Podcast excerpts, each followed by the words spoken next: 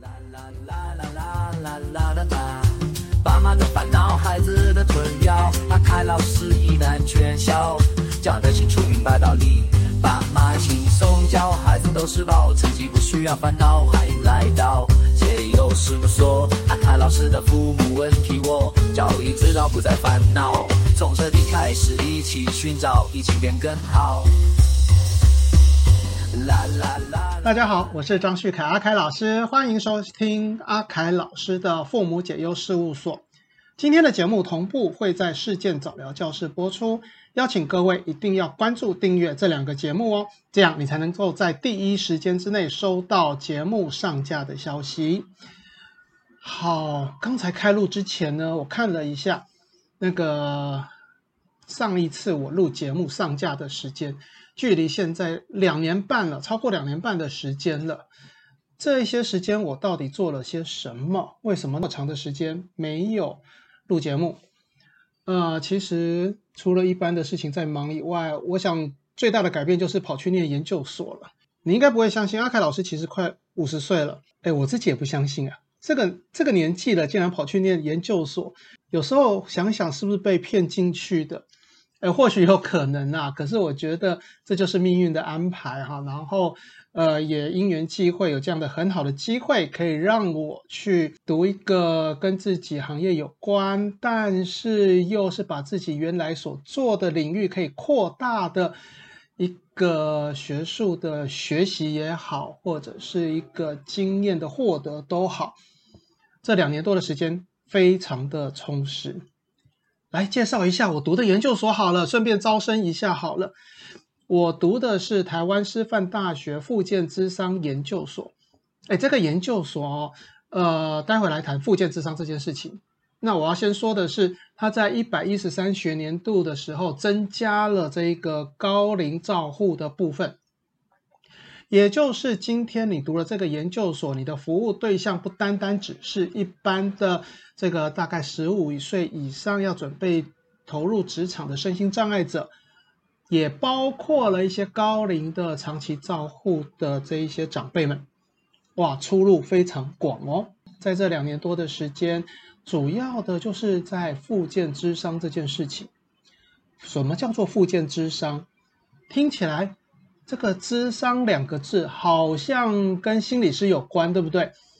呃，的确有很多的心理师朋友，然后听到我考上了复健智商研究所以后，然后就过来恭喜我说：“阿凯老师，将来我们就可以一起来做智商的事情了。”哎，我赶快否认，没有，没有，绝对没有哦。因为，呃，我相信智商这件事情哦是很专业的。就从我这个做早期疗愈的角度来看，家长们会看到我就是带孩子在玩游戏。但是即使是同一个游戏，我每一次的目的或者我采用的理论基础也都会有不同。智商呢，你就看到这个一般人跟心理师讲讲话，然后老师说了，心理师收费也不低，对不对？那他们到底在做些什么？哇！当我进去了附件智商研究所之后，当然，呃，智商这个部分，心理智商这个部分是其中的一部分的课程。但是让我深刻的体悟到的是，原来在对话当中，那个心理师的那个能量消耗，那个头脑的人能量消耗很大，因为他们要马上去知道。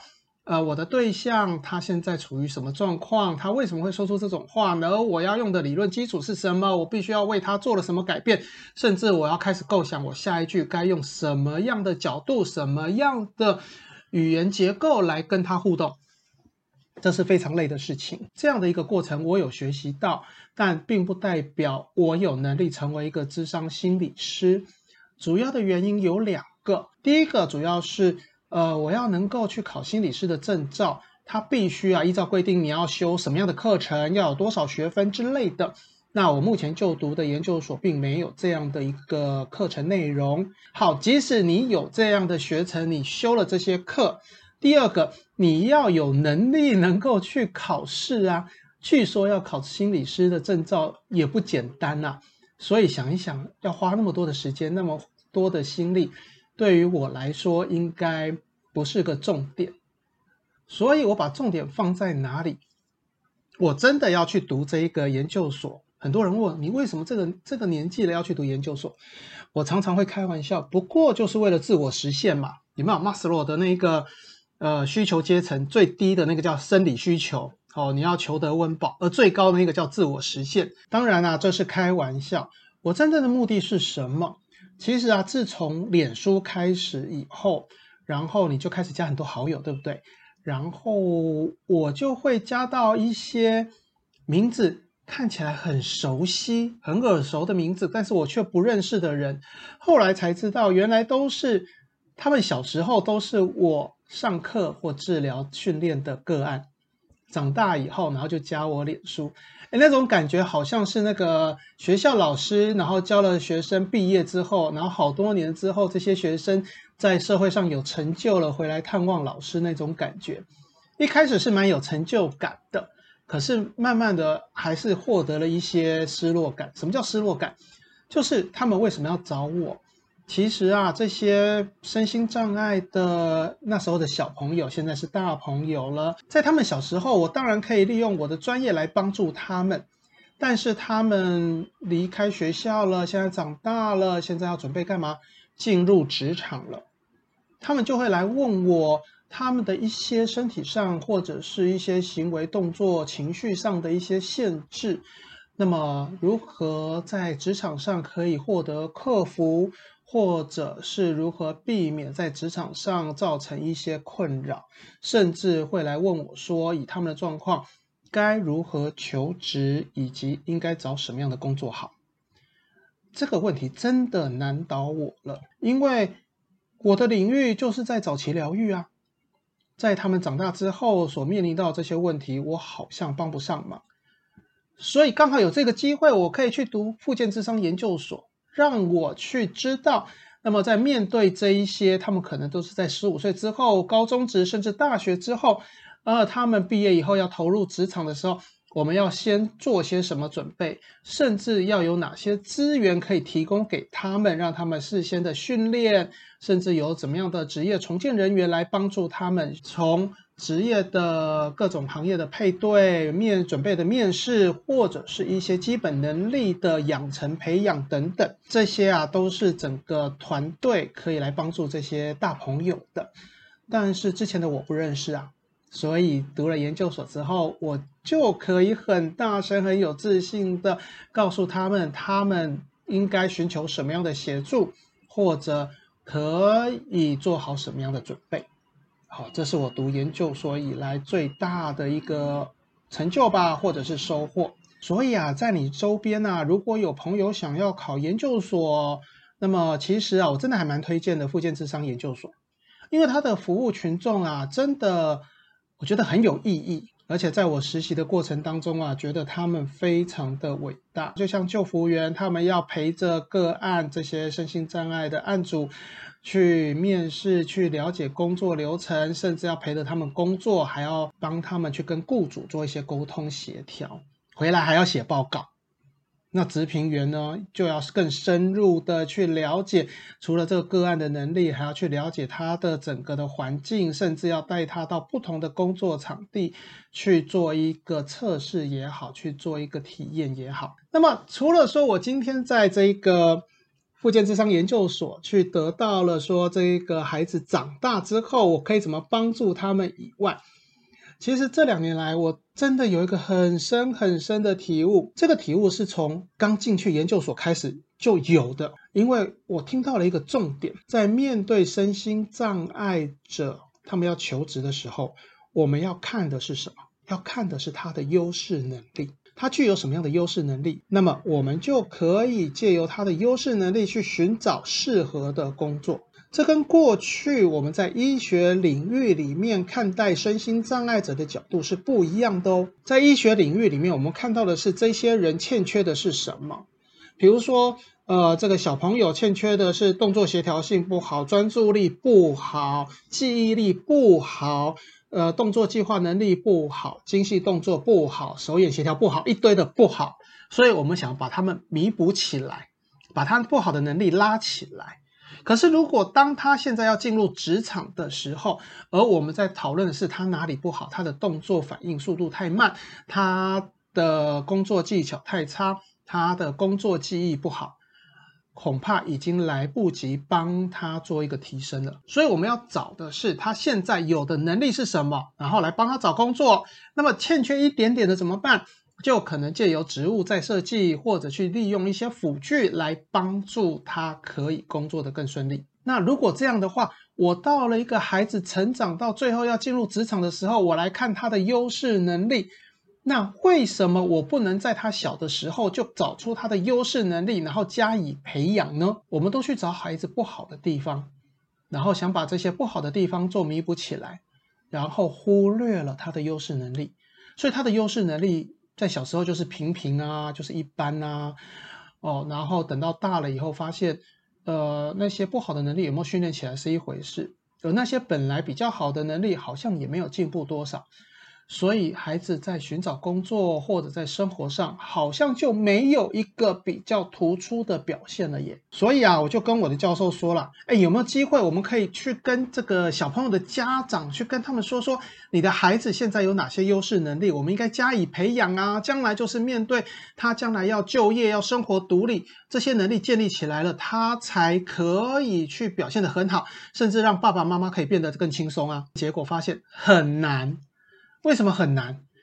我想这个就是一般我们家长的心态了，对不对？其实这段时间我有跟几个家长试图用这样的角度去讨论，但我想就是家长对孩子没有放弃希望吧。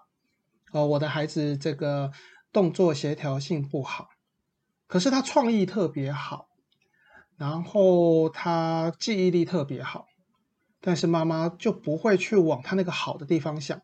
他就是认为他就是有不好的地方啊，那些不好的地方应该弥补起来啊，这样的话他应该通通都好。其实那个出发点就是我希望我的孩子跟大家一样好，可是你明明就有一些项目是比别人好的，而我们却忽略了。我试过几个家长，但是呃，我觉得不是家长的错，因为我也回想，如果是我的话。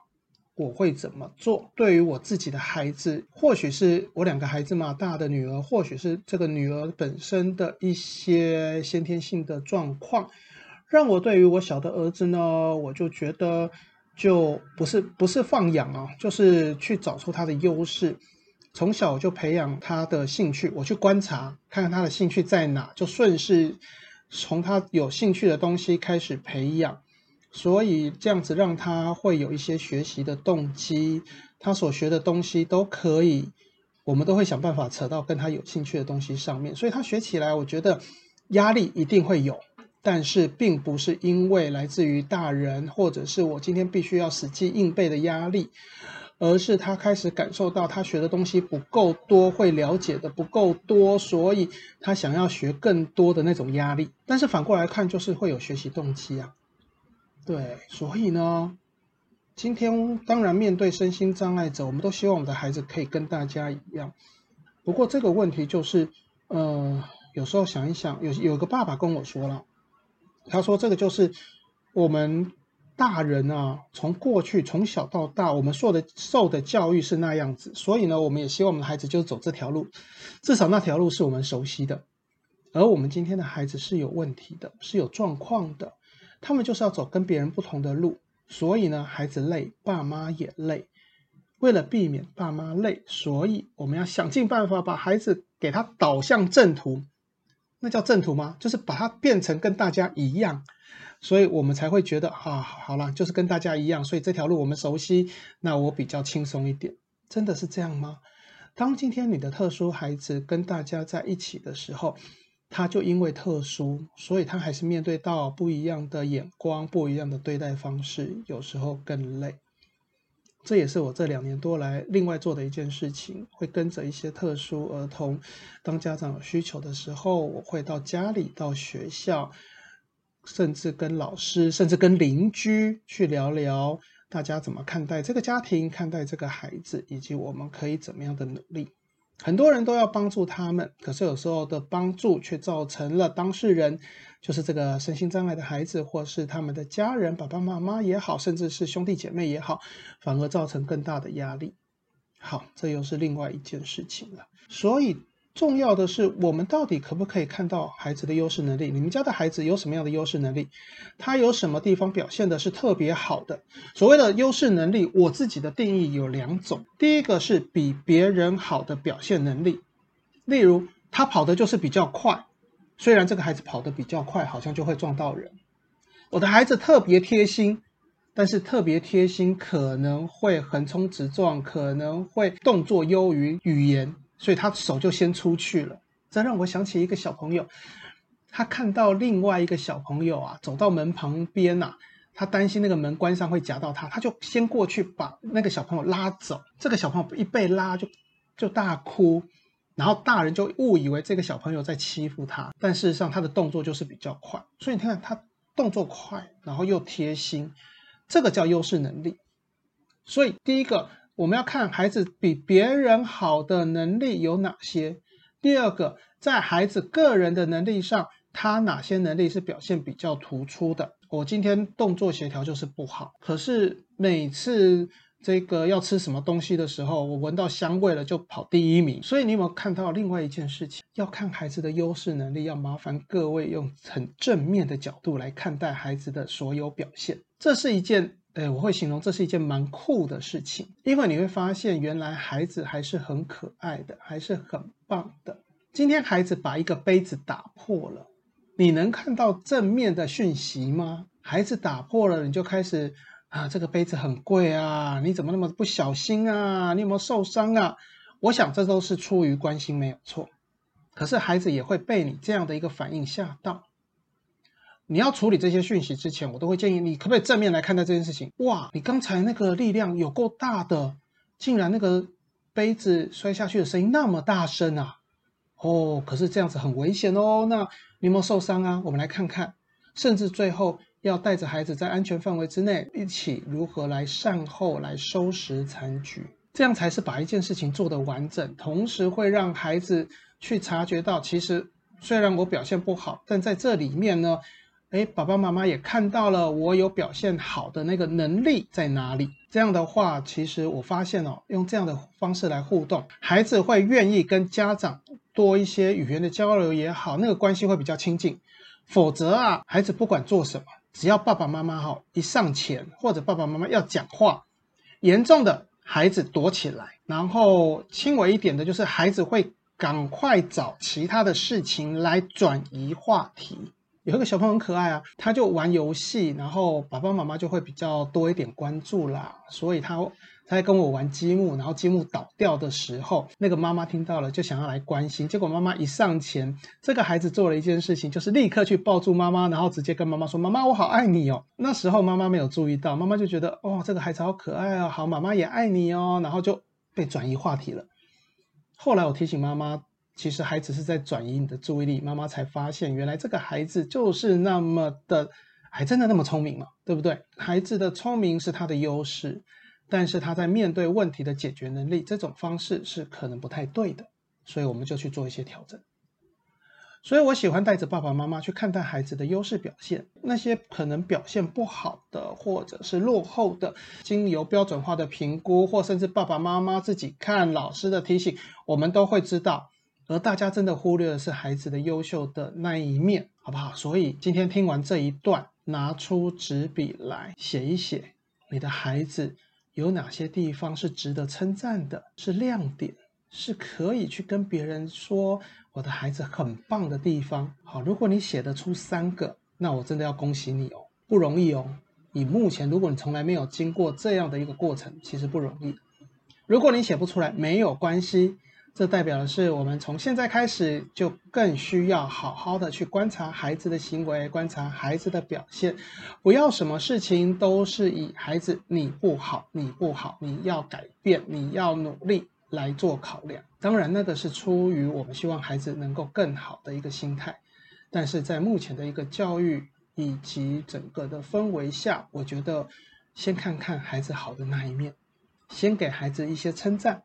孩子会有更有动力做改变，同时也可以我们自己安抚一下我们那种不安，或者是对于教养特别有责任感的那种情绪跟心态。当我们都能放松的时候，你就会发现，其实，在教养孩子的这条路上啊，其实真的没有那么累，而且非常的好玩。好，关于今天的内容，还有什么地方我没讲清楚的？你还想特别了解的，都欢迎留言下来哦。然后再提醒各位，一定要关注阿凯老师的父母解忧事务所，还有事件早聊教室的 Podcast 节目。就这样子，我们下次见喽，拜拜。